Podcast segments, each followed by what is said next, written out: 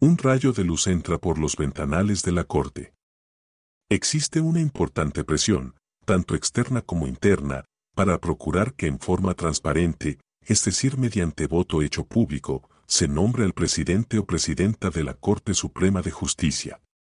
Para una democracia, que muestra evidentes fisuras en su institucionalidad, posibilitar que el aire fresco pueda ventear y la luz iluminar, dando calor a las frías paredes e insalubre ambiente, en algunos estrados de lo judicial, no deja de ser un signo esperanzador y positivo, para muchos de sus funcionarios, pero además para la ciudadanía. Cuando la luz llega y el calor penetra, lo oscuro, lo húmedo y lo sucio es permeado por la luminosidad. La urgencia de hacer llegar claridad y aire fresco al Poder Judicial es en realidad importante en todas y cada una de las instituciones, dado que en ellas todavía algunos insisten en mantener códigos secretos, decisiones encubiertas y maniobras ocultas en favor de intereses particulares, provocando a la vez un despropósito, a la finalidad y responsabilidad del Estado con el bienestar general. Y es que desde este punto de vista es muy significativo lo que acontezca la próxima semana sobre el nombramiento del presidente o de la presidenta. Porque, si de alguna manera la Corte se enrumba en la dirección que un importante grupo de magistrados y magistradas desea llevarla, sumado a la voluntad de distintas voces en la Asamblea Legislativa y gremios del mismo Poder Judicial, se daría entonces una importante señal de transparencia, en tiempos en que el secretismo y la opacidad corroen los sistemas democráticos.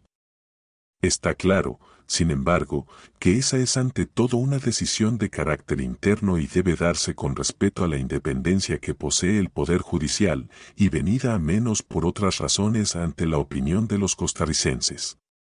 La escogencia de los miembros de la Corte Plena debe continuar siendo soberana en cuanto a quien prefieren, en su condición de electores, para asumir las riendas de este baluarte institucional.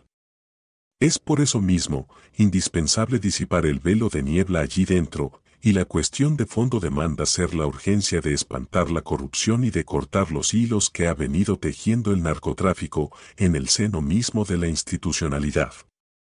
La Corte Suprema de Justicia es un reducto trascendental que no debe salirse bajo ninguna circunstancia del control de la sociedad democrática.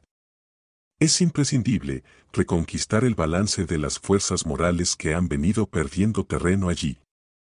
Destacados intelectuales y muchos costarricenses han hecho serias advertencias sobre el tema.